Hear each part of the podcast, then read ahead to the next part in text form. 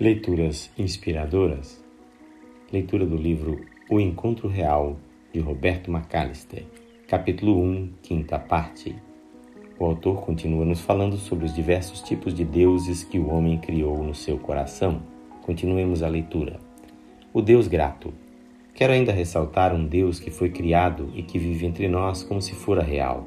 O Deus grato por qualquer sacrifício de nossa parte Existem pessoas com uma ideia tão baixa, mesquinha e indigna a respeito de Deus que chegam a imaginá-lo quase como um mendigo, grato por qualquer miserável esmola ou migalha que lhe ponhamos à disposição.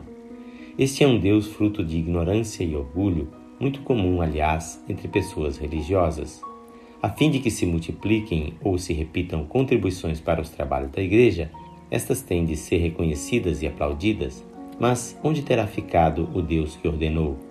Ignore a tua mão esquerda o que faz a tua mão direita, e teu Pai que vem em secreto te recompensará.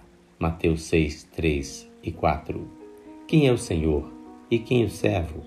Acaso é Deus um empregado que deva ser presenteado com as sobras, obrigado a demonstrar sempre um humilde espírito de gratidão? Uma triste verdade. Concluímos, portanto, que a grande maioria dos encontros entre Deus e seus filhos não acontecem Sendo corretas as palavras da prece, esta, porém, não é respondida, visto que se dirige a um Deus irreal, um Deus que não existe. Quantas e quantas pessoas gastam suas vidas em atos religiosos, novenas e vigílias, sem uma vez sequer perceberem a presença real de Deus? Se por oração e jejum e emotividade é tocada, quem poderá garantir ter sido esta sensação nada mais nada menos que uma reação positiva à disciplina mental e física? Qual será, finalmente, nosso conceito de Deus? Como será Ele? Como formamos nossas ideias sobre o Pai Celestial? Como percebemos responsabilidades e obrigações mútuas da comunhão que desejamos com Ele?